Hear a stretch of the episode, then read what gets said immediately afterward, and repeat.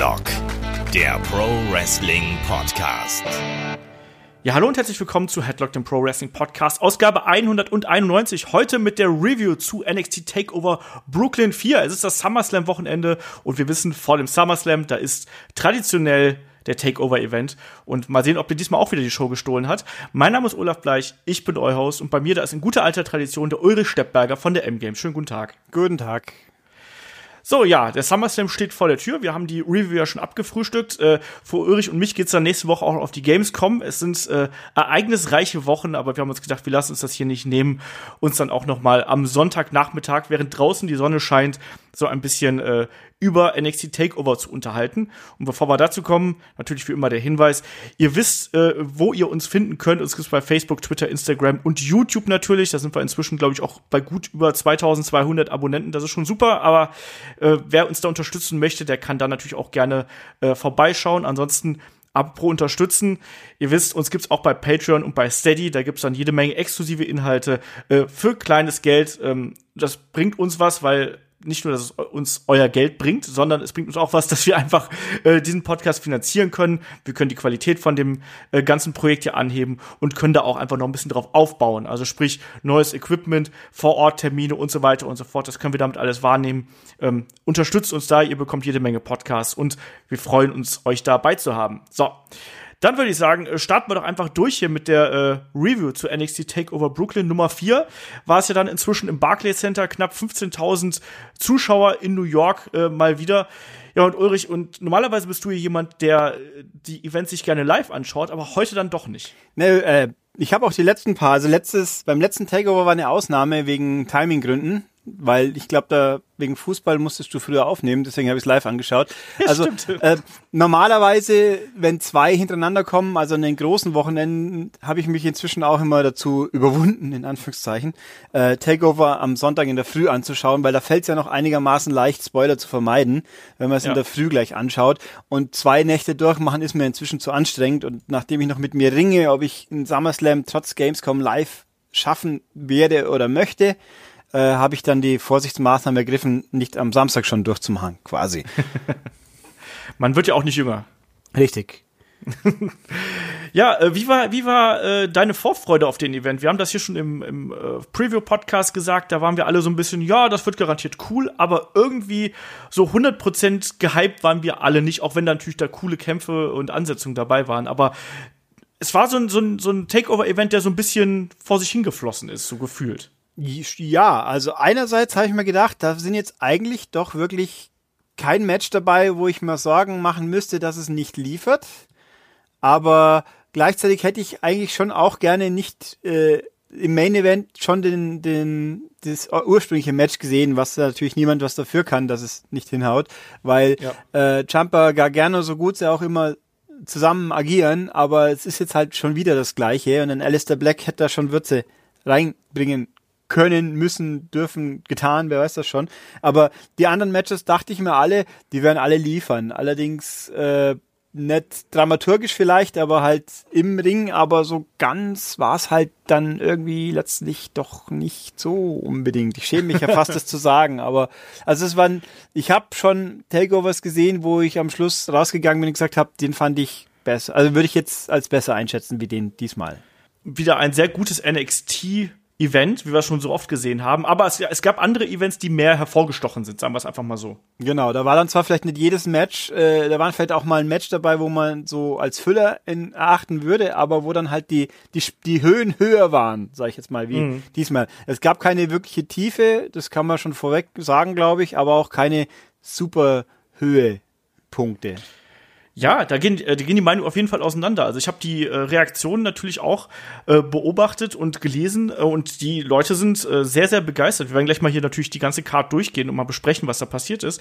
Ähm, ich fand den Event gut, aber auch mir haben, hat so der äh, absolut emotionale Höhepunkt hier gefehlt. Deswegen, da wir starten einfach mal durch, würde ich sagen. Also ähm, wir wissen, vorher gab es noch eine, eine Pre-Show. Der Ulrich hat die sich angeschaut und war da nicht besonders angetan. Ich hab's, ich, ich, ich hab's geskippt. Ich hab's versucht, sag mal so. Also in, generell insgesamt, das war ein, das erste Mal seit langem, wo mir der Takeover fast zu lang vorkam, obwohl er nicht mal lang war. Der war eigentlich bloß zwei Stunden und 40 Minuten knapp. Also er war nicht wirklich länger. Ich glaube, der letzte war sogar deutlich länger, aber Ja, nee, also die, die machen eine einstündige Pre-Show diesmal inzwischen schon, was für ein zweieinhalb Stunden Event eigentlich ein bisschen arg viel ist mit fünf Matches. Und dann auch noch, dann sitzen da äh, Charlie Caruso sitzt dran und äh, Sam Roberts und Pat McAfee, den ich eh nicht mag. Also zwei externe, Anführungszeichen, Experten. Da geht mir einfach ab, die haben so viele Leute, auch Kommentatoren rumhocken, dann setzt doch einen zweiten aus eurem eigenen Laden dahin, der was reden kann. Ich meine natürlich nicht ein Booker oder sowas, aber äh, ja, irgendjemand. Äh, von mir ist auch Mike Rome oder den, wie heißt der Mensch, der äh, 205 kommentiert? Vic äh, Joseph zum Beispiel, genau, ja. der auch ja mal ersatzweise auch schon eingesprungen ist und das auch konnte, meiner Meinung nach. Also, und dann gab's halt auch ein Interview mit Ricochet und das war's auch. Also keine Story-Weiterentwicklung. Ich habe darauf gewartet, ob vielleicht Adam Cole mal kurz auftaucht, weil der irgendeine seltsame Quasi-Fehde mit diesem McAfee hat, aber auch das ist nicht passiert.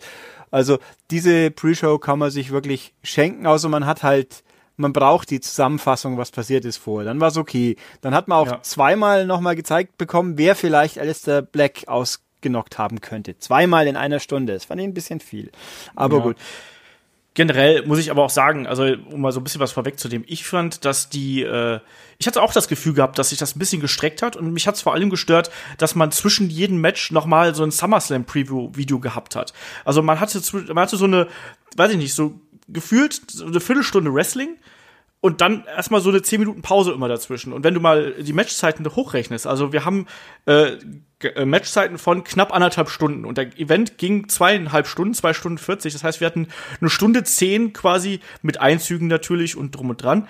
Aber trotzdem war mir das war die Masse an WWE Video Packages zum SummerSlam war mir zu viel und ich habe mich tatsächlich dabei erwischt, wie ich ein bisschen ja äh, rumgespult habe, weil ich einfach diese diese äh, Preview-Geschichten nicht noch mal sehen wollte. Die kenne ich schon voll aus dem normalen Programm und die sehe ich wahrscheinlich jetzt heute oder beziehungsweise morgen dann beim SummerSlam noch mal zwei bis dreimal genau in, in der Pre-Show natürlich und während der während eigentlichen SummerSlam auch mindestens einmal.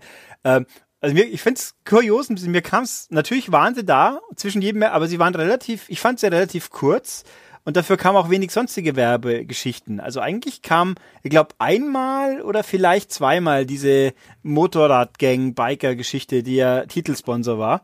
Ja. Äh, also, und das war's aber eigentlich. Und dann kam halt ein bisschen Eigenwerbung, aber auch nur ein paar gefühlt. Also ich glaube, haben sie eigentlich Miss und Brian war, glaube ich, gerade dabei. Und es kam mal dafür ein oder zweimal nochmal wieder eine Zusammenfassung der, der NXT-Fehde, in Anführungszeichen, die vorher in der Pre, also so wie es halt bei bei den genau. großen Veranstaltungen. Das, das war ein bisschen vermehrt, aber der SummerSlam-Werbeanteil, der ging. Der war jetzt nicht so dramatisch, finde ich. Aber insgesamt. Das ging mir halt auf den Keks. Das war jetzt ganz subjektives Empfinden ja. natürlich. So, äh, aber insgesamt hat auf jeden Fall die Masse an, an Trailern zugenommen. Ich glaube, darauf können wir uns äh, ja, ja. einigen. Also so, vor allem eigentlich, ich hätte auch gerne, also ich hätte mehr so Backstage-Elemente, die ja auch immer weniger wären, aber bei NXT zumindest ab und zu mal noch waren, die sind auch komplett auf, auf YouTube ausgelagert worden, scheinbar inzwischen. Ja, es ist ein bisschen schade. Naja, machst du nichts dran. Ähm, es gab auch zwei Matches, die äh, quasi vorgetaped worden sind, vor allem der zukünftigen Ausgaben von NXT. Ich weiß gar nicht, soll man das hier spoilern? Es gab unter anderem Pete Dunne gegen Zach Gibson gab's wohl und äh, Bianca Belair gegen Diana Peruso. Mhm. Ergebnisse spoilern wir hier nicht. Die kommen ähm, am Mittwoch mutmaßlich, weil ja immer dann genau. die Recap NXT-Folge ist, wo immer ein, zwei Matches, also zwei in dem Fall wohl frisch sind, in Anführungszeichen. Und das sind dann die genau, und dann machen sie wieder ihre Tapings für die nächsten drei Monate. Genau das, ja. Dann lass uns gleich mal einsteigen. Ähm, die Show begann mit dem äh, Match um die NXT Tag Team Championship zwischen der Undisputed Era, also Kyle O'Reilly und Roderick Strong, den Champions, und Mustache Mountain, also Tyler Bate und Trent Seven auf der anderen Seite. Und ich muss sagen, das war für mich wieder erneut der perfekte Opener, weil die vier haben hier Vollgas gegeben. Ähm, du hattest zwar Hot Tag Phasen und natürlich auch so dieses sehr coole Bearbeiten des Knies von Tyler Bate, aber gerade gegen Ende dieser 18 Minuten war das einfach ein Sprint, den die da hingelegt haben mit vielen coolen Aktionen und das hat mir richtig Laune auf den Rest des Events gemacht. Wie war es bei dir? Ja, es war ein sehr gutes Match. Es war wirklich cool. Es war halt nicht so akrobatisch, wie man es von anderen Leuten kennt. Ähm, aber hat Dynamik gehabt, das hat eigentlich wenig Längen gehabt. Ich fand, ja, auch, auch, ich habe mich ein bisschen gewundert, dass die Bösen, die quasi Bösen, ja, weil ich meine, Undisputed Era ist ja eher, äh, also als Heel Stable funktionieren sie nicht mehr so ganz, ist mein, also, also die schon eher noch, aber Adam Cole ja überhaupt nicht mehr. Der, nee, das stimmt. Der ist eigentlich, äh, der ist, ein cooler Face quasi heutzutage, würde ich mal so sagen. Ähm, der, dass die nicht eben so Trent Seven, der ja auch noch äh, sein Knie auch noch bandagiert hatte, dick, dass sie den komplett in Frieden gelassen haben und dafür das andere Knie äh, demoliert haben. Ähm, ich war, ich fand's ja gut. Es war, es ist nicht so ganz meine Idealvorstellung von einem Tag-Match. Das ist halt von die sind halt, ich mag halt ein bisschen akrobatischen Geschichten ein bisschen mehr, klar, aber, macht, aber es war trotzdem wirklich richtig gut. Ich habe mich nur so ertappt dabei, dass ich mich über zwei, drei Sachen gewundert habe. Zum einen äh, Tyler Bate, der ja, den ich noch aus Erinnerung habe aus dem Cruiserweight Tournament als so ein Milchgesicht. Ich mich immer noch wundere, wieso haben sie ihn damals rasiert auf die Welt losgelassen und nicht auch schon mit Bart, weil er dann doch ein bisschen älter und eben kräftiger wirkt. Sag ich mal, wenn Tyler Bate hatte doch immer, ja, der hat keinen Vollbart. Nein, der hat einen Schnurrbart. Ja, aber aber es hat halt irgendwie nicht. Er hat ja auch die Mustache Mountain Hose damals, glaube ich, an und ich denke mal, was sind für so ein kleines Bärtchen? Also ähm, jedenfalls hat er da viel viel jünger noch. Der ist ja auch sehr jung, klar, aber noch jünger Eben. ausgesehen und so ein bisschen schmächtig gewirkt und jetzt hier so seine. Jetzt wird er so als Mini Cesaro quasi inszeniert, der ja eben powermäßig die Leute dann, also hat ja Power Moves gemacht, da stemmt ja. er ja jemanden und alles. Äh, und man, man darf es ja nicht sagen, ich gebe es ja zu, aber irgendwie Trent Seven, der, der hat so eine Hexer Jim Duggan Figur irgendwie. Also der, der ist nicht massig in, in einem, ich sag mal, Killian Dane massig oder War Raider massig, massig und auch nicht eben athletisch, sondern irgendwo mittendrin, dass man so den Eindruck hat, er könnte zwei Schritte schneller sein, vielleicht. Äh, also es ja, hat dem Match nicht geschadet per se, aber es, es wirkt, wenn man die anderen drei anschaut, da hat er, ist es schon aufgefallen, einfach ein bisschen. Mir ist es auch aufgefallen. Gerade es gab so eine Sequenz, wo er quasi ja den Hot Tag gemacht hat und dann eben reinkam und äh, äh, Kyle O'Reilly und Roderick Strong quasi in den gegenüberliegenden Ecken waren, wo er dann hin und her gelaufen ist, mhm. um den Aktionen in der Ringecke zu verpassen. Da habe ich auch gedacht so, Mann, Kollege, also ein bisschen schneller könntest du da doch laufen, dann wird das ein bisschen cooler aussehen, wenn du das hier machst. Ja, da also, hat ein bisschen die Explosivität für diese Art von Move genau. äh, gefehlt. Ich meine, ich nehme an, ein Cassius Ono schaut wahrscheinlich auch so aus, wenn er mal nur Shorts anhätte und, und kein Oberteil. Aber der, der kaschiert es halt eben durch sein Outfit mehr und da bei dem merkst du es halt eigentlich. Und, wobei ich ja gesehen habe, Killian Dane trägt jetzt auch einen Einteiler seit neuesten. Ja, ja, das haben sie auch geändert. Ja, aber angeblich ja. wollte er das selber. Ich finde aber, dass er so als haariges Tier irgendwie fieser wirkt. Aber gut, das wollte er. Halt. Wenn er nicht mehr will, dann kann man ihm das ja nicht absprechen. Das ist ja seine Entscheidung. Ja, aber wie dem auch sei, auf jeden Fall hier echt ein äh, sehr, sehr flotter Opener, auch mit sehr, sehr vielen Rückbezügen natürlich auf die früheren äh, Auseinandersetzungen dieser beiden Teams. Das hat mir gut gefallen, diese Sache mit dem Handtuch zum ja, Beispiel. Genau. Äh, fand ich extrem cool und das hat, das hat mich auch ehrlich gesagt noch mal so ein bisschen in den Kampf emotional noch ein bisschen mehr reingezogen, weil es war natürlich schon über viele Strecken so ein klassisches New School Tag Team Match auf der einen Seite, weil du äh, auch immer wieder diese Unterbrechung gehabt hast, wo dann alle vier irgendwie im Ring gewesen sind und solche Sachen, aber dann doch eben diese Psychologie gehabt hast mit äh, Tyler Bate und seinem verletzten Knie. Das hat man auch nicht immer 100% aufrecht äh, gehalten natürlich, weil Tyler Bate ja dann auch zwischendurch wieder äh, 100% quasi dabei gewesen ist, aber das gehört, glaube ich, beim Wrestling mit dazu, dass man das ein bisschen außen vor lässt. Äh, nichtsdestotrotz, ich fand die, diese Geschichte, die hier erzählt worden ist und diese äh, Vermischung der verschiedenen Elemente, also äh, dieses Oldschool-Isolieren, was immer wieder vorkam, diese neuen Sachen, ähm, gerade mit diesen doppelten, was gerade als Cesaro-Flashbacks so ein bisschen bezeichnet, also die Sachen, die dann gerade Tyler Beta gezeigt hat. Ja, mit der äh, Dings, der Giant-Swing-Versuch genau. quasi. Und also zum, zum einen, dieser kleine, schmächtige Brite macht dann eine Giant-Swing, hat dann gleichzeitig noch jemand auf dem Buckel. Also das, das wirkt so absurd. Ich meine, es hat, hat ja funktioniert, es hat auch gewirkt, aber es, man denkt, Wahnsinn, denkt sich, hm, er ist ja. echt, also der ist so das Krafttier. Der andere, der neben dran steht, ist einfach von der Masse her eher so, dass man das glauben täte, dass er jemand stemmt. Aber na gut, ging schon. War ja, und es gab kurios. ja dann auch diese andere Sequenz mit dem, äh, wo dann, wo dann, ich glaube, er hatte äh, Kyle O'Reilly auf dem Rücken und dann hat er quasi noch mit Roderick Strong den Belly to Belly, äh, Belly to Back gezeigt und sowas, also ein German Suplex. Mhm. Das waren schon, das waren schon innovative Aktionen auf jeden Fall. Wie gesagt, die Geschichte war in Ordnung. Ich kann mich da nicht beschweren. Ich fand, das war ein, ein Top-Match, ein Top-Opener äh, von vier Leuten, die das absolut können und die auch hervorragend miteinander harmonieren mir hat das Spaß gemacht. Ich kann dagegen nichts sagen. Ja, ich denke mir nur immer auch so gelegentlich, was macht denn der arme Bobby Fish eigentlich jetzt, wenn er mal wieder gesund ist? Ja, dann wird es wahrscheinlich eine Streiterei geben. Aber ich glaube ja auch, um da so ein bisschen vorzugreifen, dass man einen Adam Cole jetzt auch den Titel hat verlieren lassen, damit der so ein bisschen weiter oben in der Card eingreifen kann. Und ich glaube, dass äh, dann jemand wie zum Beispiel einen Roderick Strong vielleicht auch in die äh, North American Championship eingreifen könnte. Das ist so mein Tipp, dass Ja. der da ausbrechen wird. Oder sie machen die Freebird Rule, das wäre natürlich denkbar, aber warum auch nicht eigentlich, aber Ja, schauen wir halt mal. schauen wir mal. Genau. Und nach dem Match, also um es hier kurz zu machen, es gab natürlich dann äh, den High-Low am Ende äh, von der Undisputed Era gegen Mustache Mountain, also gegen äh, äh, gegen Tyler Bate und dann war die Geschichte dann auch gegessen. Ja, das war ein, ein schönes Ding auf jeden Fall, ne? Ähm, knapp 18 Minuten ging das und danach war es ja noch nicht zu Ende, weil da gr griffen dann noch äh, die War Raiders ein und haben dann erstmal ja ihren Standpunkt klar gemacht, um es mal so auszudrücken und haben dann eben die Champions angegriffen und das wird natürlich dann die nächste Fehde bei NXT sein und da freue ich mich auch schon drauf, oder? Ja, es war, ich, ich kenne die ja aus ihrer, aus ihrer bisherigen Karriere nur vom Namen her. Da War Machine war es doch, glaube ich, oder? Ja. Ja. Und dann halt, und gehört, dass die ganz toll sind, aber gesehen habe ich sie noch nie so.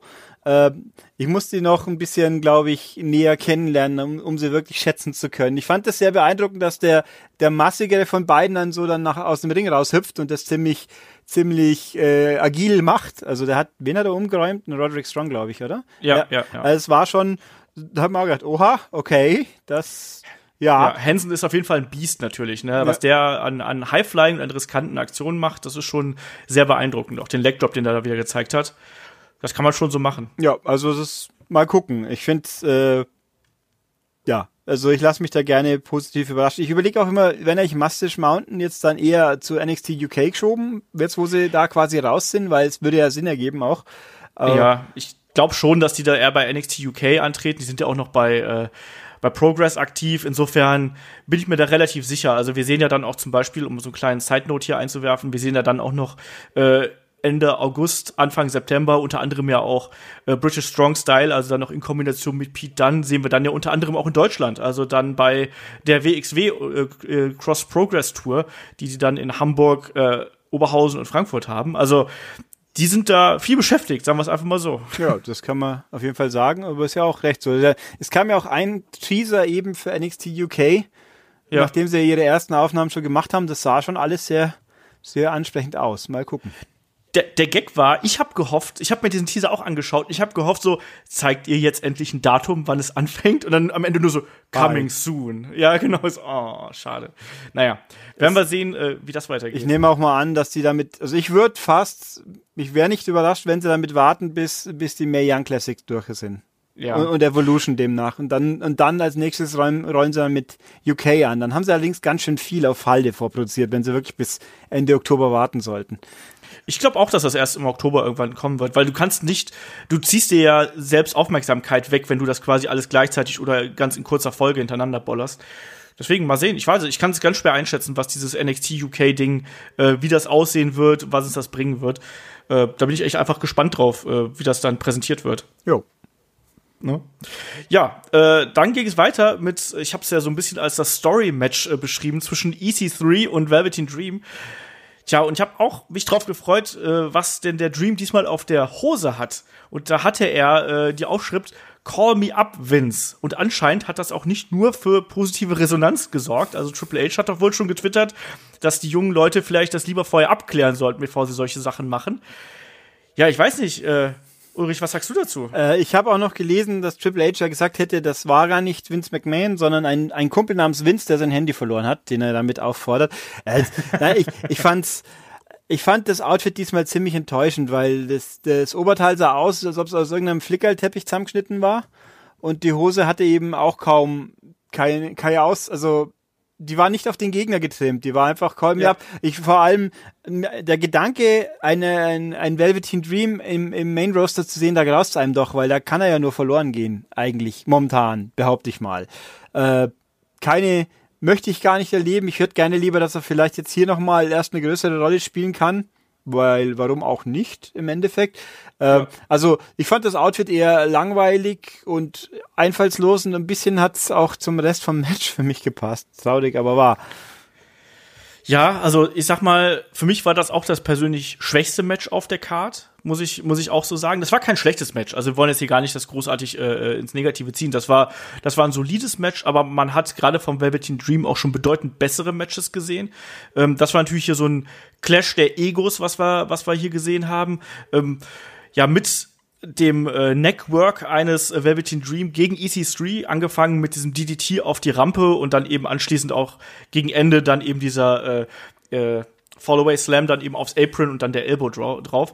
Ich finde, die beiden hatten nicht eine, oder hatten keine 100% gute Chemie zusammen. Also ich habe manchmal so das Gefühl gehabt, da rumpelt so ein bisschen und der Fluss war nicht so richtig drin. Also wie hast du das hier gesehen? Ja, also auch da, ich habe mir auch gedacht, liegt's an was liegt's? Können die nicht miteinander vernünftig? Ist EC3 vielleicht nicht so toll? Das glaube ich jetzt.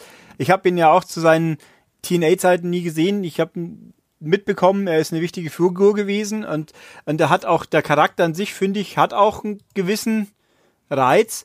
Äh, und also es, sie passen nicht zusammen so richtig irgendwie. Da, da kam eben, ja, da fehlt irgendwie das gewisse Extra, e etwas.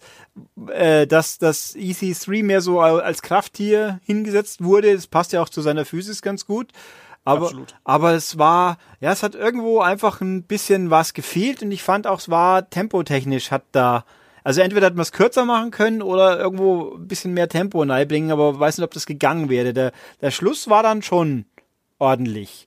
Also, ja. aber da, davor war mir irgendwie zu viel nicht mitreißendes, um es mal so zu sagen. Es war ein bisschen zäh. Ich meine, es gab so ein paar schöne, äh, schöne Anspielungen. Also mir hat dann zum Beispiel hier der, äh, der, der Rick Root Neckbreaker hat mir super gefallen, den er gezeigt hat und sowas. Es gab so ein paar schöne Reminiszenzen, aber insgesamt war es dann eben auch, vielleicht auch aufgrund dieser Konstellation, dass du vorher dieses extrem schnelle Tag Team Match gehabt hast und jetzt plötzlich eher so ein ich sag's jetzt mal, das war ja ein Heavyweight-Match für NXT-Verhältnisse. Ähm, das war dann schon ein bisschen langsamer und irgendwas hat mir da gefehlt. Das war, da, da war die Dynamik war nicht immer 100% da und auch die Chemie, also die Absprachen zwischen den beiden waren nicht immer 100%. Das war kein schlechter Kampf, in gar, gar keiner Weise. Es war ein, ein äh, solides bis gutes Midcard-Match, aber ist für mich auch innerhalb dieser Card dann doch ein bisschen abgefallen. Und ich fand zum Beispiel auch das Finish nicht so richtig geil. Also ich glaube, das war auch sowas, was dann auf dem Papier cooler geklungen hat, ähm, als es dann letztlich aussah. Ich fand auch diesen Elbow nach draußen auf das Apron. Ich bin kein großer Freund von Apron-Aktionen, muss ich dazu sagen. Ähm, den DVD dra draußen kann ich noch akzeptieren. Den Elbow, ja, wie soll denn das funktionieren? Also das, das ist sowas für mich, das ergibt für mich keinen Sinn in meiner Wrestling-Logik. Das hat mir nicht gefallen machst du nix. Ulrich, wie fandst du das Finish? Du hast gerade gesagt, du fandest es gut? Ja, weil, weil halt noch ein bisschen was passiert ist. Äh, und äh, ich, äh, so mit den Apron Moves denke ich mir immer, hoffentlich geht da nichts schief, so ungefähr. Es ist ja nicht schief gegangen, aber dafür war es halt auch nur mäßig spektakulär, aber wenigstens halt überhaupt noch was. Ich muss zugeben, das ist, es ist jetzt ein paar Stunden her und ich habe schon wieder ein bisschen vergessen, wie es wie es genau gelaufen ist. Das sagt schon einiges drüber. Ähm, aber ja, es war halt da und sie haben nichts es gab keinen Botch, der mir aufgefallen wäre äh, und keine so richtig unrunde Situation, aber halt auch nichts, was so richtig einen coolen Flow hatte, wo man sich drin verlieren kann, sag ich jetzt mal. Es war, ja. es war halt ein Match, was, äh, jetzt sage ich es wieder gehässig, wenn es wer im SummerSlam kommt, wäre es wahrscheinlich eins der Highlights. Aber so bei für ein NXT-Match war es halt eher schon so Mitläufer, ein belangloser einfach. Ja, ich fand es mal ganz interessant, dass auch mal ein Velveteen Dream endlich mal so ein äh, Takeover-Match gewinnen durfte.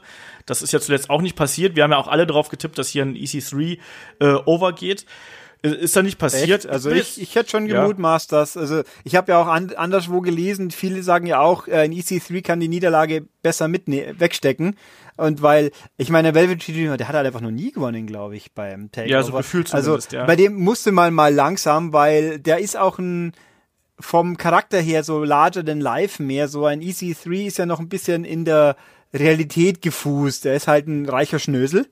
Aber ein Velveteen Dream ist ja ganz was Abgehobenes eigentlich. Und wenn man den jedes Mal nur verlieren lässt, irgendwo geht dann ein bisschen die Mystik verloren quasi. Also irgendwann muss er mal gewinnen. Und wenn er nicht in so einem Rahmen gewinnen kann, wo es eigentlich ja nichts um nichts geht, außer halt das Gewinnen, dann wäre es echt schwach gewesen. Und dann EC3 da hat man es morgen schon wieder vergessen, dass der gegen ihn verloren hat. Ist jetzt mein Gefühl. Ja, wahrscheinlich ist das so. EC3 ist ja auch reicher als Bruce Wayne übrigens, ne? das ja. darf man nicht vergessen. Ja, also das, das konnte man so machen, aber das war jetzt kein Match, äh, wo ich jetzt sage, oh mein Gott, deswegen würde ich ein NXT Takeover einschalten oder sonst irgendwas. Das war okay, das kann man so machen. Äh, gutes Midcard-Match, äh, aber mehr dann eben auch nicht. So, Punkt, ja. Punkt aus. Ähm, anschließend gab es dann noch eine, eine, Einblendung aus dem Publikum und da ist ein gewisser Matt Riddle angetreten oder äh, vorgestellt worden. Es gab ja längere Zeit jetzt Gerüchte, dass er eben äh, da antreten würde bei NXT und jetzt ist es dann auch Gewissheit, also ein weiterer Independent Star, der äh, rüberkommt. Also ich habe äh, Matt Riddle ganz, ganz oft bei, bei der WXW gesehen, auch bei PWG kennt man ihn und eigentlich quer durch alle Indie-Promotions hat man ihn mal gesehen also einer der größten Namen. Es wurde ja immer gesagt, das ist jemand, der eigentlich für WWE gemacht ist. Ähm, der hat einen unfassbaren Body natürlich, den er mitbringt. Der hat einen, einen äh, MMA-Background. Das ist ein Star und ich bin da sehr gespannt drauf, wie er bei NXT eingestellt wird oder eingesetzt wird. Also, ich weiß gar nicht, du bist ja nicht der Indie-Mensch hier unter uns. Ja. Also äh, war, war dir Matt Riddle ein Name? Den Namen habe ich öfters mal gelesen. Ich überlege gerade, ist es der, der, wo es immer hieß, der frönt auch gerne mal dem Gras ein bisschen? ja, genau, genau, der ist es. Der, wo dann immer die Frage war, ob das, wie das gehen soll, so quasi ein klein, ein zweiter Rob Van Dam und wie das mit der Wellness Policy von der WWE zusammen funktionieren soll. Gut, das haben sie, also ich kenne ihn nicht aktiv und hier sieht er halt aus, irgendein Typ mit langen Haaren, Cappy auf. Sein Body habe ich ja nicht gesehen, der sieht halt aus, der sah jetzt aus wie ein Bro wie es immer irgendwo ist. Genau. Also ich kann ihn nicht einschätzen. So vom Aussehen her sah er ein bisschen goofy aus, ein bisschen so als voll einer, der sich vom Skatepark verlaufen hat, sage ich jetzt mal. Ähm, das ist er ja auch. Der ist ja auch dieses Surferboy-Image hat ja, er ja so ein bisschen. Gut, dann muss ich sehen. Also ich habe ihn noch nicht gesehen. Mal gucken. Also dass es ein wichtiger Name ist oder ein namhafter Mensch, den sie jetzt wieder, als ich eingesagt haben, das, das war mir ein Begriff. Aber jenseits von dem muss ich es eben erst gesehen haben. Ich habe ja mal diese kleine lustige Geschichte, habe ich glaube ich schon mal erzählt. Also bei, der war ja auch bei äh, Superstars of Wrestling vor äh, im letzten Jahr, ne, 2017. Und äh, da gab es ja so ein Fanfest in der, in der, äh, im Innenbereich quasi. Und äh, wenn du Backstage wolltest, musst du halt am Security vorbei und so weiter. Mhm. Und ähm, er wollte halt dann da durch und hatte aber weiß ich nicht, er hatte halt nichts, was er vorweisen könnte, dass er eben kein Fan oder sonst irgendwas ist. Und da fragte der Security, ey, ne, willst hier rein, äh, ne, wer bist denn du? Und dann sagt er so, ja, ich bin einer von den Wrestlern. Und dann guckt ihn der Security halt auch so ein bisschen skeptisch an. Und dann hobt Matt Drill einmal das Shirt hoch. Und dann so, ja, ist, ist okay, geh rein. In, in, dem Zusammenhang übrigens wegen MMA, ich glaube, das war zwar dann im Match danach, wo sie mal gesagt haben, äh, ich glaube, das war das Frauenmatch dann zwar, aber äh, von wegen nur wenige haben es geschafft, von MMA zum Wrestling richtig rüberzukommen. Und dann nennen sie als Beispiel Dan Severn und Kurt Engel. Und ich denke mir, mein Kurt Engel war kein MMAler, sondern ein Wrestler, ein, also ja. ein klassischer Ringer.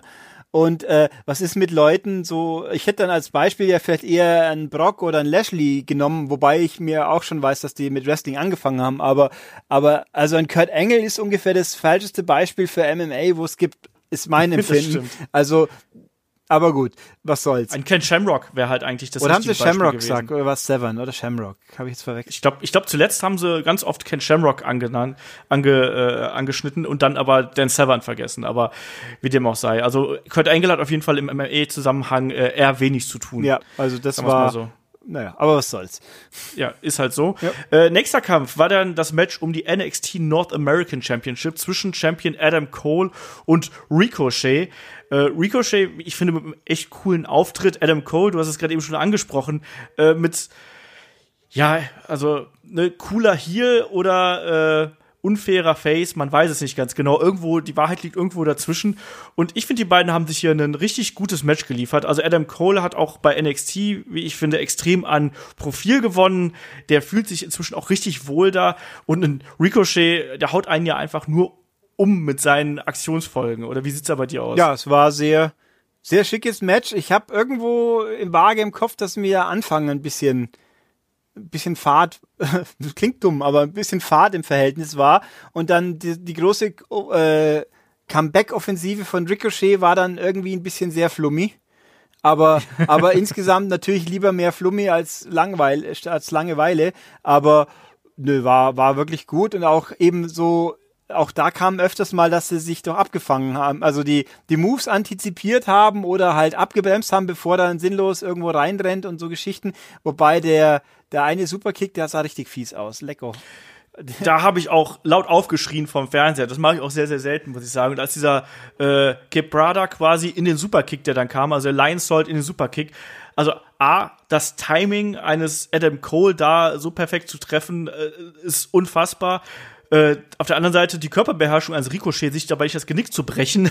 also, alter Schwede, das war, das war eine krasse Aktion, generell auch diese Abfolgen, du hast es gerade schon angesprochen, die dann da teilweise äh, ein Ricochet abgefeuert hat, dann teilweise mit dem Phoenix Splash hat er gezeigt vom zweiten Seil und ich weiß nicht was für äh, andere Aktionen. Auch, äh, auch schon am Anfang gab es ja auch so einen Moment, ähm, den ich auch ganz krass fand, als ähm, Adam Cole einen Leapfrog zeigen wollte und Ricochet ihn quasi aus der Luft abfängt mit einem Double Dropkick so mhm. und dann ist Adam Cole rausgerutscht. Also diese Kontersequenzen mit der Mischung aus einem äh, Adam Cole, der eher auf die traditionellen Aktionen setzt und einem Ricochet, der einfach ja wahrscheinlich einer der Top 3 Highfly ist. Also mir fällt noch ein Will Osprey ein und dann wird es auch schon ganz ganz ganz ganz eng äh, bei, meinem, bei meinem Wrestling Hirn, was gerade so diese Perfektion und Crispness äh, angeht. Äh, da gibt's glaube ich nicht viel bessere und das hat einfach auch hier gut gepasst. Die haben ein tolles Match erzählt, die haben äh, äh, sich da nichts geschenkt und mir hat der Kampf extrem Spaß gemacht und das war auch so ein Ding, das ging 15 Minuten und das hat sich nicht so angefühlt wie 15 Minuten, finde ich. Nö, der war der war ja, der war gut. Der hat einfach gepasst. Das war was vorher teilweise äh, und auch nachher teilweise, wenn man so will, ein bisschen lang gewirkt hat. Hier war es eigentlich passend, weil einfach immer immer im richtigen Zeitrahmen was passiert ist, was wieder richtig einen mitgenommen hat. Da gab es einfach keine Durchhänger und, und der Schluss hat dann noch angenehm äh, passend eskaliert, die ganze Geschichte. Die Aktion nach draußen, die war halt schon sehr sehenswert. Ja, das fand ich auch krass dann. Also wirklich dann quasi wie ein, wie ein Hochspringer mit dem Fosbury Flop über das Top Rope zu springen und dann eine Hurricane Runner äh, nach draußen zu zeigen. Wir haben eine Reverse Hurricane Runner gesehen, die ich immer noch ein bisschen merkwürdig finde, aber egal. Und natürlich dann auch der äh, 630 da zum Abschluss. Ja, also ich war ein bisschen überrascht, dass äh, Ricochet hier den Titel gewonnen hat. Es gab ja auch so ein paar Gerüchte, dass er irgendwie angeschlagen wäre und dass man ihn deswegen auch über die letzten Wochen geschont hätte.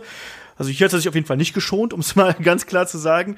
Ähm, aber ich glaube, dass das auch eine gute Entscheidung ist und dass auch ein Adam Cole, der muss jetzt im Main Event Picture bei NXT mitmischen, oder wie siehst du das? Ja, also äh, was soll man mit ihm sonst machen, so ungefähr? Weil sie sind, die haben ja für, wie wir vorhin schon gesagt haben, hat Undisputed Era eigentlich eh schon für Tag Team einen zu viel und dann hast du noch den Anführer, der jetzt rumeiert und gerade einen Titel verloren hat. Was soll er sonst machen? Ich meine, sie könnten ihn natürlich hochholen, was aber selten dämlich wäre. Also grundsätzlich bin ich ja der Meinung, wenn sie jetzt nach SummerSlam wieder ein halbes Dutzend NXT-Leute hochbefördern, wohin eigentlich? Die vom letzten Mal sind ja alle noch nicht einmal sinnvoll untergekommen. Also teilweise in den Storylines. Also, oh, das. Ich meine, es gibt ja noch mehr Leute, wo offensichtliche Kandidaten wären, wenn man die Show hier anschaut. Aber, ach, ich weiß nicht. Also, ja, also eigentlich, und vor allem nachdem er eh gefühlt vom Publikum wie ein Face aufgenommen wird, könnte man das schon machen, weil warum nicht? Also. Ja, warum nicht Jumper gegen Adam Cole? Ja, und könnte ich mitleben. Ich meine, ich weiß nicht, wie, ob jetzt Alistair Black, ich, wie sehr jetzt faktisch langfristig verletzt ist oder ob es jetzt bloß eine knappe Geschichte war für die Show.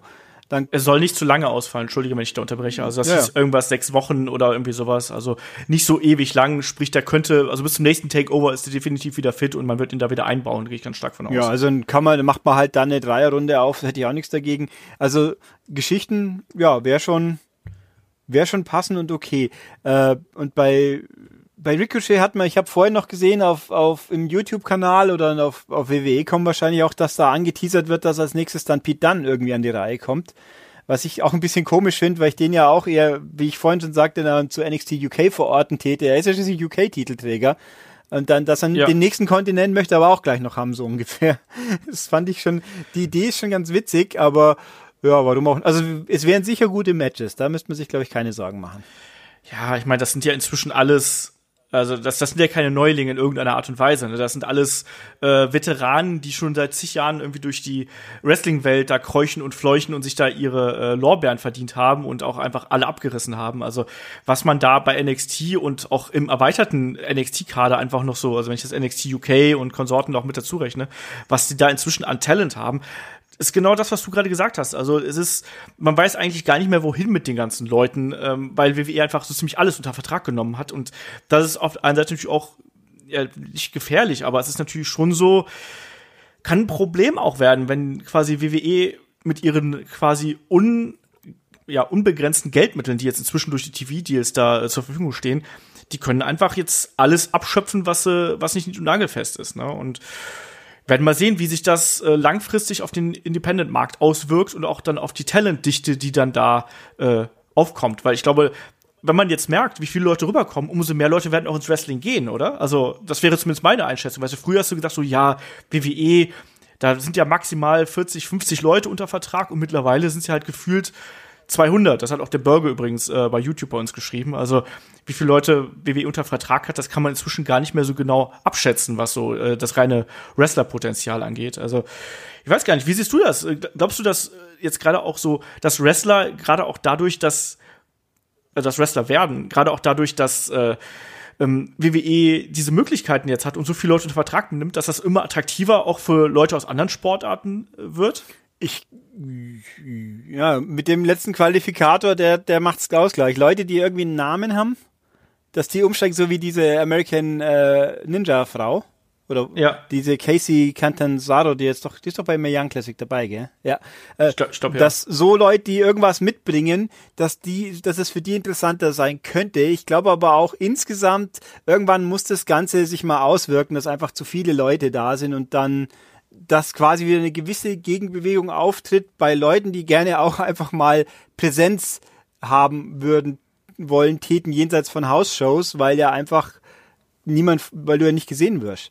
Ich meine, wenn ich guck jetzt in diesem Video, wer hat Alistair Black verletzt, da rennen ein halbes Dutzend NXT-Leute rum, die ich entweder ich noch nie gesehen habe oder vielleicht einmal in irgendeinem Match oder alle zwei Monate mal der, der äh, Marcel Bartel ist der eine, wer ist der andere, der, der Italiener, der Südtiroler, der in den Cruiserweight Classics dabei war. Ähm, äh, äh Ah, das hast mich erwischt. Ich, mir fällt gerade der Name nicht ein. Ja, also der halt auch, der war, glaube ich, drei oder vier Mal bei der TV-Sendung. Der ist quasi die, die männliche, der männliche Erleiher, die auch alle Fa Jubeljahre rausgezogen wird. Fabian Dingsens, genau. Fabian Eigner Genau. Der, der hat schon ab und zu Matches, die wohl auch immer alle gut sind, aber äh, dann wird er halt wieder für zwei Monate weggekarrt, bis mal wieder jemand braucht, der so mal rumrennt. Äh, also quasi ein Enhancement-Talent, aber halt auf einem Niveau, wo man sich denkt, die müssten mal, die hätten doch eigentlich auch mehr Präsenz verdient. Und ich glaube, solche Leute werden über kurz oder lang irgendwann mal wieder sagen, ja gut, dann gibt's ja genug andere Promotions, die inzwischen auch funktionieren, vielleicht probiere ich es da wieder. Ähm, genau. Also sie haben einfach einen Talentpool, der zu groß wird für das, was sie produzieren, ist für mein Empfinden. Und wenn du halt dann das Pech hast, irgendwo mit auf halbe Strecke zu hängen, was machst du dann?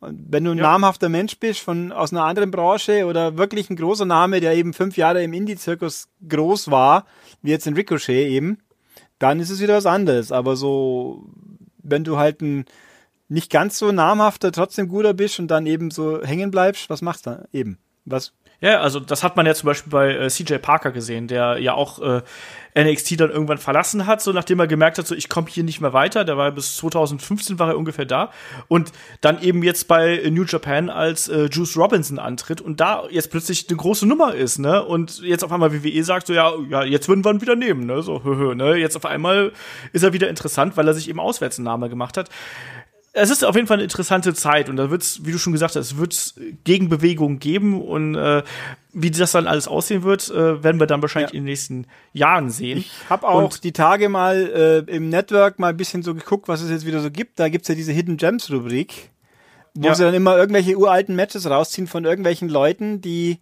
äh, die der die der Zuschauer jetzt kennt, aber weiß, er hat einen Bobby Root zum Beispiel. Mir war nicht bewusst, dass der am Anfang auch schon mal, zumindest gelegentlich mal bei WWE war. Und da, ja. da finden wir einen Haufen Namen. Ja, ganz, ganz, wie sie ganz jung waren, waren sie schon mal bei uns. Aber wir haben sie erst, dann waren sie für uns quasi nicht wichtig und dann haben sie sich bei TNA oder sonst wo einen Namen gemacht und seitdem finden wir sie cool. Also es ist schon ein bisschen auch kurios. Aber, na gut. Ja, so ist es halt. Ne? Ich habe auch letztens noch gesehen, da gab es dann auch irgendwie ein Match zwischen Tommy Dreamer und Samoa Joe, was man sich jetzt irgendwie im Network anschaut. Genau, kann. eben Samoa Joe mit, mit relativ vollem blonden Haar oder so ähnlich denkt man sich auch, was, genau. ist, was ist hier passiert? und ja, solche Sachen. Und AJ Styles natürlich mal und das und das. Also schon Klar. kurios, ja. Ja. Äh, lass uns mal wieder hier, wir schweifen ein bisschen ab gerade. Ähm, lass uns mal hier äh, wieder zu NXT Takeover kommen. Ähm, nächster Kampf, also es wurden dann noch äh, Kevin Owens und Mark Henry nach dem Kampf irgendwie hier im Publikum gezeigt, die sich das angeschaut das haben. Das fand ich sehr, sehr beliebig eigentlich. Was Mark Henry gibt's ja. also noch, okay. Äh, und, und Kevin Owens ist dann morgen das Opfer von Braun wahrscheinlich oder heute Nacht. Aber ähm, das gab mir jetzt nichts. Sie hatten keine, ich, keine Assoziation zu irgendjemand. Ich habe mich ein bisschen gewundert. Äh, warum genau die? Keine Ahnung. Äh, dann, äh, ja, also vor allem Mark Henry hat ja auch keine NXT-Assoziation. Zumindest nicht, dass ich mir jetzt bewusst wäre. Äh, Kevin Owens natürlich, aber ein Mark Henry? Nee, hm. nicht, nicht wirklich. Aber ich glaube, das ist einfach nur Mark Henry mag man, den hat man einfach den geschickt. Ich weiß es nicht. Also keine Ahnung, wie WWE da seine Leute auswählt, die sie da hinschicken. Also es hat hier auf jeden Fall eigentlich jetzt keinen Storyline oder Produktbezug in irgendeiner Art und Weise gehabt. Ja, eben, gar nichts. Also war, war sehr, sehr beliebig und halt auch wirklich so kurz und, ja, aber egal. Ja. Äh, ja, dann gab's das äh, NXT Women's Title Match, also zwischen Shayna Baszler und äh, Kairi Sane, inklusive äh, Horsewomen am Ring, also Ronda Rousey und äh, Konsorten waren auch da. Das finde ich äh, übrigens ein bisschen kurios. Dass, also die anderen zwei kenne ich ja noch nicht, weil ich MMA nicht verfolge. Mir ist bewusst, dass es die Four Horsewomen sind. Auch was auch Morrow, glaube ich, mal gesagt hat, dass die inzwischen ja. aktiv im Ring sind und man gute Sachen von denen hört. Das habe ich auch schon gelesen. Also da ist wohl Potenzial drin bei allen. Aber es ist ein bisschen kurios, dass eine Ronda Rousey, die so als die große Superheldin, äh, super Sympathieträgerin, ultra positive Figur im Main Roaster äh, auftritt, bei hier so bei NXT als in der Entourage von einem ganz klaren Heel-Charakter einfach mitläuft und auch gar kein Problem damit hat, dass das eine fiese Sau ist. so ungefähr. Ja. Das ist schon sehr, finde ich ein bisschen kurios, aber gut. Das stimmt. Habe ich gar nicht drüber nachgedacht, aber hast du natürlich äh, äh, vollkommen recht. Ne? Das, das, macht eigentlich so in der, in der Charakterkonstellation gar keinen Sinn. Ja, vor allem, weil auch, es gibt ein Backstage-Video auch noch auf dem YouTube-Kanal nach äh, Takeover, wo sie auch wieder einfach mit den anderen mitläuft und dann schaut und kein Wort sagt zu den Geschehnissen oder wie sich ihre Freundin verhält, nix. Und dann denken wir auch, hm, okay. Naja, ist halt so. Auf jeden Fall, der Kampf hat mich sehr, sehr positiv überrascht, muss ich sagen. Also ich mag Kyrie Sane sehr. Wir haben diverse Male schon drüber gesprochen.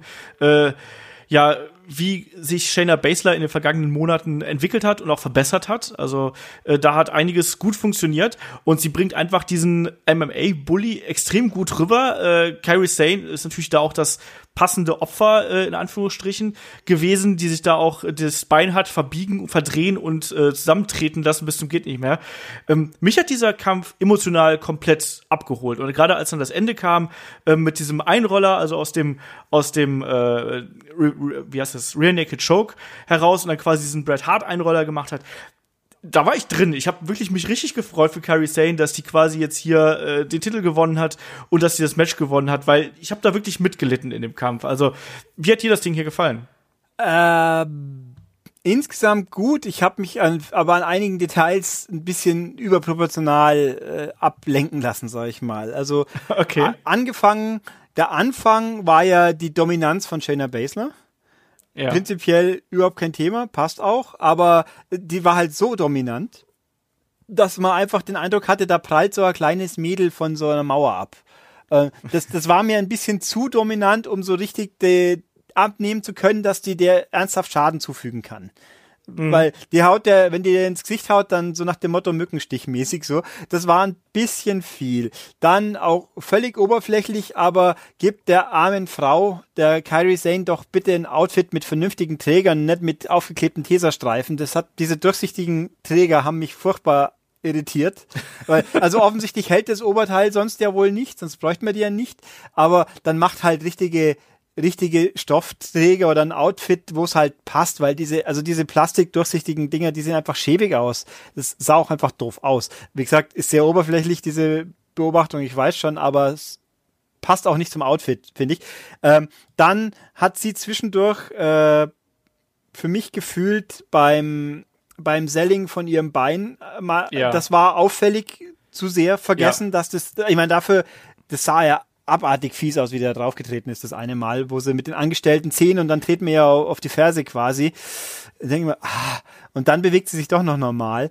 Ähm, das stimmt. Und, und ja. so das, das, das war übrigens, Entschuldige, wenn mhm. ich da ganz kurz ins Wort falle. So. Das war aber ähnlich so wie bei Tyler Bate. Also das war auch so eine, irgendwann so eine Phase, wo dann ja, dann hat man es halt nicht mehr gespürt und ich fand es dann so albern, als es dann hieß so, ja, äh, und sie weckt jetzt das innere Bushido in sich und ich so, was? Ja. Das fand ich ein bisschen albern. Ja, absolut. Also das Selling, das war wieder so ein Punkt, dass es halt einfach irgendwann wurde das Bein vergessen. Das stimmt. So, du darfst weitermachen. Ja, und äh, der, so so cool der Einroller am Schluss im Prinzip war, was er war.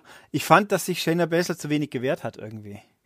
Mhm. Die hat da einen Aufgabegriff und wird dann so quasi eingerollt, also nicht nur quasi, richtig, und liegt dann quasi regungslos da und lässt sich auszählen. Äh, das fand ich ein bisschen komisch. So, äh, äh ja, also es war mir ein bisschen, also ich meine, das kam ja auch für mich als Zuschauer, kam's ja, war es ja auch überraschend, dass die sich da durchrollt und dann quasi den Pin macht. Es sah, für mich kam es fast so rüber, als ob das ein bisschen äh, an, an, an Botch war. War es ja offensichtlich nicht, es war schon so geplant, ist logisch. Äh, ja. Aber, aber es hätte ein bisschen, bisschen mehr Gegenwehr der, der Gepinnten hätte, glaube ich, dem, dem nicht geschadet. An der Stelle kam es mir ein bisschen zu sehr vor, ja, dann pin mich jetzt halt. Also es ja. war, und dass er hinten nach dann einfach abhaut, das. Genau, das stimmt. Das ist mir auch aufgefallen, dass sie gar nicht mehr, äh, man hätte ja eigentlich erwartet, dass sie dann zumindest noch irgendwie den Referee angeht, so nach dem Motto, das war nicht drei, das war nicht drei oder sonst irgendwas. Ich fand es auch auffällig, dass sie nach dem Pin quasi sofort den Ring verlassen hat und dann noch so ein bisschen da auf der Rampe ja. äh, gestanden hat oder gesessen und hat. Da kommt dann auch noch dazu, dass dann eben in diesem Backstage-Element, was, ich finde es immer doof, dass ich sowas auf YouTube nachschauen muss und nicht irgendwie im Rahmen der Show noch geht, also da, oder wie auch immer. Und dann sagt sie mehrfach, sie, Kyrie Zane hat mich nicht besiegt, ich habe verloren. Hä? Ja, eben. Das ist eigentlich totaler Quatsch. Ja, du hast natürlich verloren, weil sie gewonnen hat, aber das soll wohl heißen, sie hat mich nicht, nicht besiegt, weil sie die Stärkere war, sondern ich hab's verbockt. Dann hätte sie aber auch sagen können, ich hab's verbockt. Äh, das stimmt. Aber keine Ahnung, es war ein bisschen eigen. Aber insgesamt war das Match sehr gut. Ähm, die Frage ist, was, wie geht's jetzt auch weiter eigentlich? Das war ja auch so, was passiert jetzt mit ihr eigentlich? Machen sie jetzt einfach ja. die Fehde weiter noch, weil es ist auch wie hier wieder, es war ja ein Rubber-Match, haben sie auch wieder schön deutlich hervorheben müssen. Das war das erste Mal. Ähm, ja, was machen sie jetzt mit der Basel? Wenn sie die jetzt hochziehen, dann weiß ich nicht, ob das eine gute Idee ist. Also das nicht, weil es, ja, was macht man dann? Die kann man ja nur im Umfeld Ronda Rousey unterbringen, sonst ergibt es keinen Sinn. Ja, also das ist äh, durchaus möglich, dass man sie jetzt da hochziehen wird und auch im Hinblick auf Evolution und auch äh, es heißt ja auch, dass es da bei der Survivor Series zu so einem großen Match kommen könnte. Also ich glaube, dass man da jetzt schon langsam so äh, die Stellschrauben so in Richtung Call-up stellt und dass sie vielleicht noch so paar Wochen da bleiben wird. Vielleicht gibt's auch noch das, äh, das entscheidende dritte Match dann. Ähm, könnte ich mir alles, könnte ich mir alles vorstellen, dass das dann noch sich, äh, sich irgendwie weiterentwickelt. Gucken wir mal. Also ich glaube aber schon, dass Shayna Baszler da äh, in Zukunft eine große Rolle spielen wird und dann eben auch diese ähm, Geschichte mit den Horsewomen, das wird der helfen und die wird da eine, große Nummer werden und gerade auch bei den Damen äh, bei dem Damen-Event, den wir jetzt vor der Tür stehen haben, also nicht nur dem Mae Young Classic, sondern eben auch Evolution, das wird, das wird enorm wichtig sein da und da wird sie eben auch mit auftauchen. Ich habe auch den Eindruck, die wirkt auf mich auch äh, kräftiger als Ronda Rousey. Ist er ja auch dann wohl, oder? Ich meine, die oder täusche ich mich jetzt da einfach nur, weil bei einer einer Shayna Baszler nehme ich diese Bully-Gewalt-Tour ein bisschen mehr ab wie einer Ronda Rousey, die ja ein bisschen zierlicher wirkt. Ähm, das kann sein. Vielleicht liegt es auch daran, dass ja, äh, dass also Shayna hat ja jetzt zuletzt auch immer kleinere Gegnerinnen gehabt, ne? Also egal, ob es jetzt Nikki Cross gewesen wäre oder Carrie Sane. Äh, mhm. Weiß ich, vielleicht liegt es auch daran. Ich kann nicht jetzt, ich habe jetzt nicht das aktuelle Kampfgewicht von nee, ich bin, ich bin mal sehr gespannt auf das Match heute Nacht dann, was da rauskommt, weil das, ja, das könnte spannend werden. Da sind ja schließlich, ich meine, da hat sie nun mal definitiv die gute Ronda eine Gegnerin, die eher kleiner ist. ja. Da gibt's viel mehr Auswahl gibt's in der Hinsicht nicht. Aus Selina Vega gibt's noch, okay, aber die ist im anderen Brand, aber na gut, mal schauen. Schauen wir mal. Äh, und dann gab's auch schon den Main Event. Ne? Äh, ich habe auf die Uhr geguckt so zwischendurch, weil mich meine Freunde gefragt hat, so, wie lang geht denn das noch? Und ich so 48 Minuten. Ja, ich habe. Dann war natürlich Genau, habe ich auch gedacht. So, oh Gott, äh, es heißt nicht oh Gott, aber wow, was machen sie denn diesmal in dieser längeren Zeit? Ja. Ja, ne, aber der Main Event war natürlich das NXT Title Match äh, zwischen Tommaso Ciampa und Johnny Gargano und es war natürlich ein Last Man Standing Match. Wir haben vorab schon gesagt, so Last Man Standing ist immer ein bisschen schwierig. Aber ich weiß nicht, das, das ist so ein Kampf, der war für mich ein bisschen zu viel des Guten teilweise. Also ich kann es dir gar nicht so genau sagen. Ich fand, das war ein, du hast gemerkt, dass die beiden hier natürlich alles wieder in die Waagschale geschmissen haben, was nicht nied- und nagelfest war im wahrsten Sinne des Wortes, äh, haben sich mit den härtesten Aktionen bekämpft und äh, gerade gegen Ende war es natürlich ein unfassbares Chaos, was auch wieder um den äh, Ring geherrscht hat. Trotzdem haben mir andere Kämpfe der beiden besser gefallen. So als vorweg Fazit. Wie waren das bei dir so im Kampfverlauf? Ja, also das würde ich unterschreiben, dass die schon bessere Kämpfe hatten. Aber ich finde, für ein Last Man Standing Match war es echt gut. Also da gab's, äh, ich meine, das Problem an Last Man Standing Matches ist ja immer die, so irgendwelche rumliege Pausen, wo dann beide ewig rumliegen und dann am Schluss sich noch aufrappeln. Ich glaube, war nicht Styles Nakamura, war doch auch ein Last Man Standing, oder?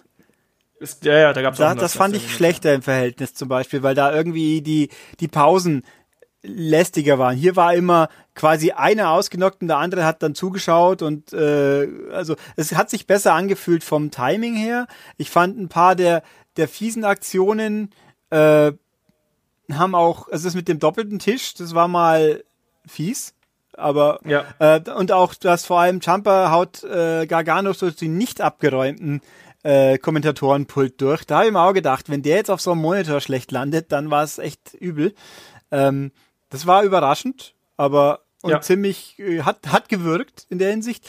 Äh, und insgesamt, nein, ich fand, es war ein gutes Match, aber es war halt äh, ja, halt eben wieder ein Match, wo von zwei Leuten, die sich hassen, das hat man beim letzten Mal schon so ungefähr. ähm, aber im Großen und Ganzen hat's funktioniert. Also es hat schon geliefert, aber es war halt gut auf dem Niveau, dass wieder das Beste zu sein, ist natürlich auch ein bisschen schwierig und die Stipulation ist dafür auch nicht die ideale für. Aber ja. Ja, also mir ging's so ein bisschen ja, wie soll man sagen, wenn ich das auf, auf den Keks sage, ist das ein bisschen zu hart. Ich fand, es gab so ein paar Sequenzen, da habe ich mir gedacht, mein Gott, wie viel fressen die beiden denn da jetzt noch? Also diese Geschichte, wo es dann, wo dann äh, Jumper äh, Gargano gleich dreimal hintereinander das Project äh, Jumper verpasst und Gargano dann aber trotzdem äh, noch rechtzeitig aufsteht, das fand ich einfach ein bisschen ein bisschen too much. Ähm, einfach, weil, warum muss es denn drei sein? Da hätte auch genauso mit einer gereicht und ein Stuhlschlag oder sonst irgendwas. Also, das war so ein, so ein Ding, das, ist, das war mir dann schon ein bisschen zu viel. Man hat mich dann wieder, also das hat mich wirklich so für vier, fünf Minuten aus dem Match rausgenommen. Und zugleich hat man mich dann wieder in den Kampf reingeholt, als es dann diese Sequenz außerhalb des Rings gab, wo die beiden sich da äh, durch die Guardrail geprügelt haben, wo Jumper dann einfach alles auf ihn draufgeworfen hat, inklusive einem Ringcrew-Mitglied, was ich ultra witzig fand, muss ich mal sagen. Also da habe ich der erst auch was? Genau, ja? das, das mit dem Ringmitglied, das, das, da habe ich mich ein bisschen gewundert, dass sie das nicht ein bisschen größer auf ausgespielt haben noch. Ich meine, Gargano schaut ein bisschen erschreckt, oh hoppla, ich habe da einen Unschuldigen jetzt quasi voll in die Fresse getreten. Ja, okay, machen wir weiter. Und dann, und auch da kamen keine, keine Sanitäter, um zu schauen, wie es dem, der lag dann halt einfach rum, minutenlang. Zuerst wird er auf Gargano draufgehauen und dann, dann schiebt er den von sich so runter, weil er doch wieder rauskommt. Und dann liegt der Typ da einfach rum. Die Kommentatoren ignorieren ihn großzügig weiter. ähm, wie, war das beim Frauenmatch? Irgendjemand hat doch mal Percy Watson jemand draufgeworfen. Das war gleich ein Frauenmatch, oder? Ja, ja, ich glaube ja. Da habe ja. ich mir auch gedacht, hoppla, da ging es ein bisschen agrasant zu, da ist er nicht weggekommen vorher. Aber, ähm, ja, also und da liegt da so ein, das muss ja, es war ja offensichtlich ein Enhancement-Talent oder irgendjemand aus dem Kader, der Ja, halt klar. dann da noch habe ich nicht gelesen, wer es war, so ungefähr. Aber der wird halt einfach umgetreten mit voller Wucht vom Wrestler und dann, pff, ja, ist halt passiert und weiter. Und keiner redet mehr drüber. Nix. Also es war ein bisschen seltsam.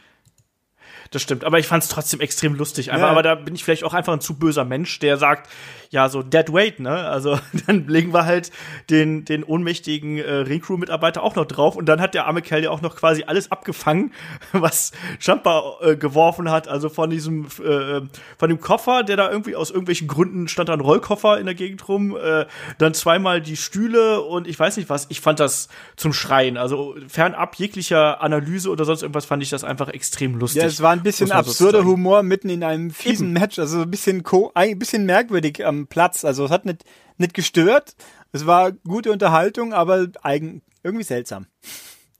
Genau das. Und seltsam finde ich ist auch eigentlich der passende Begriff fürs, äh, fürs Finish. Es gab natürlich dann auch wieder die, ja, die Anspielungen auf frühere Matches. Es gab wieder dieses ähm, Abräumen des, ähm, ja, des, des Rings quasi und dass, dass, dass die Pattern da weg sind, dass du quasi nur auf dem Holzboden da die Aktion zeigst. Dann gab es ja auch die DDT diesmal von Gargano gegen Champa auf die Holzbohlen.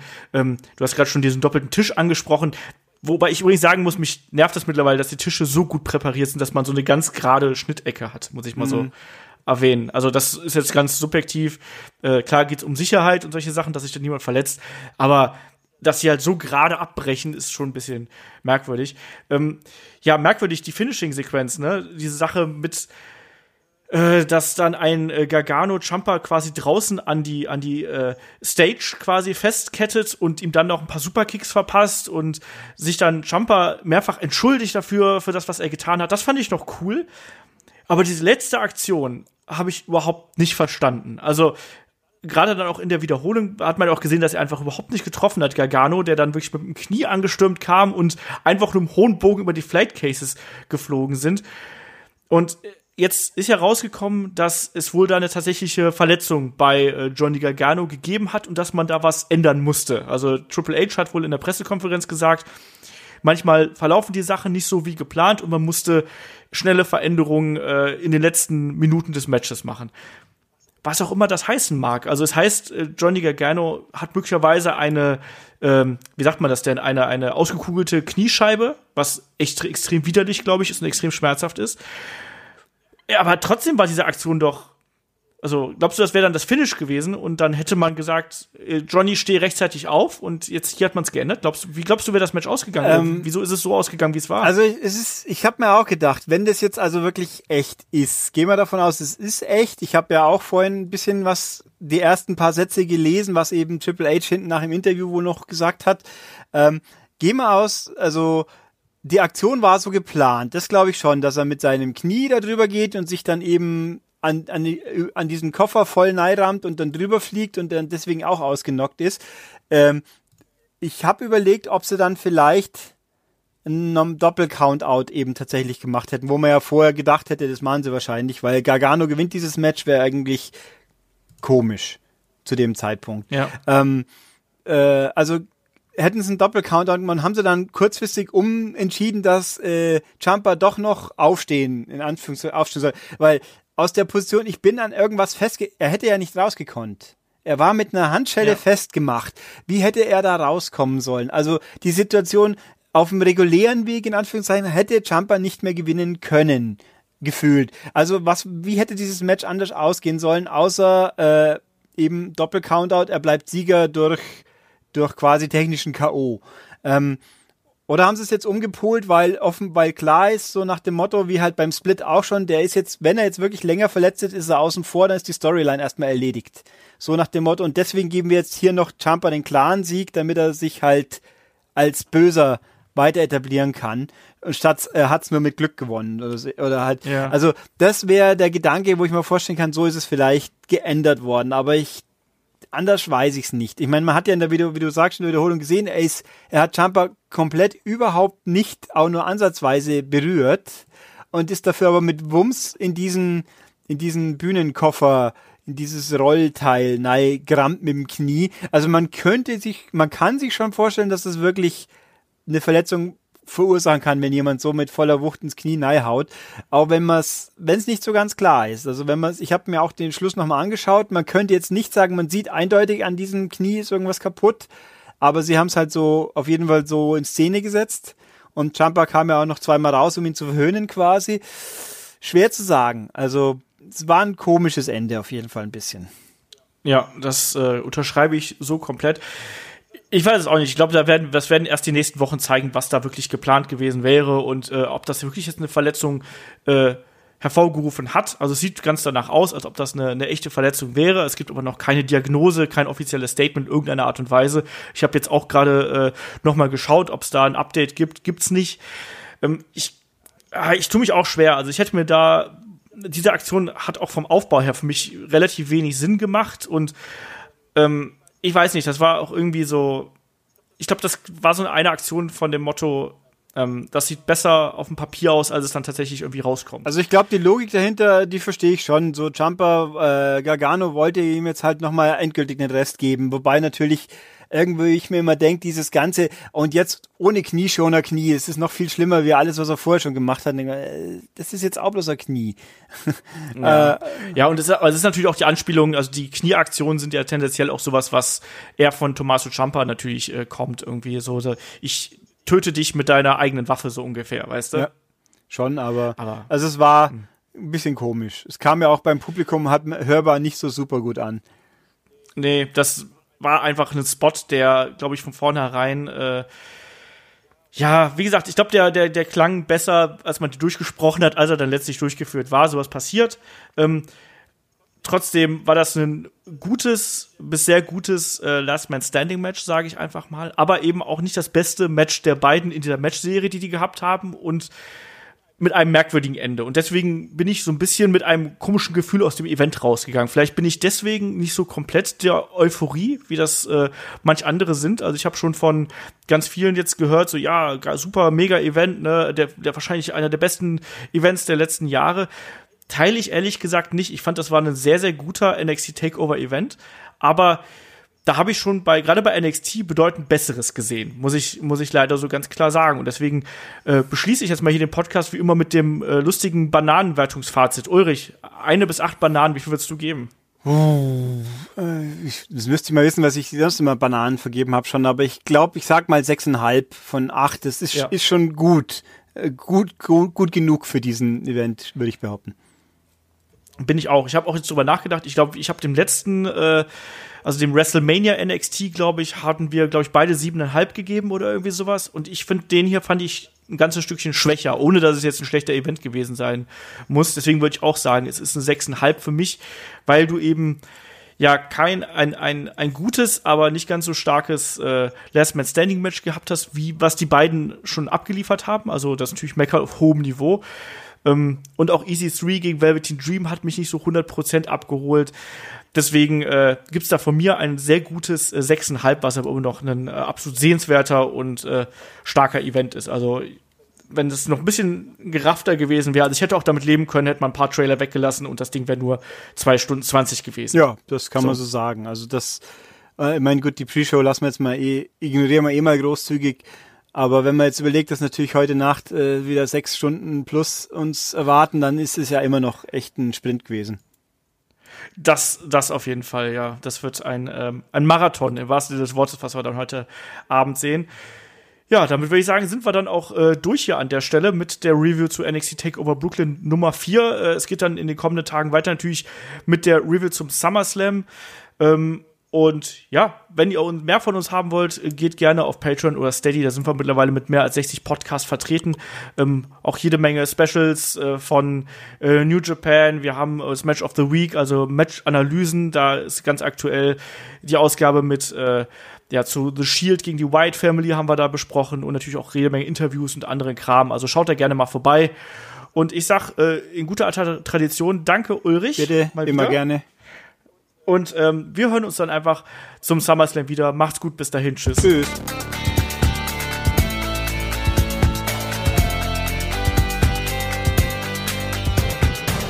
Headlock, der Pro Wrestling Podcast.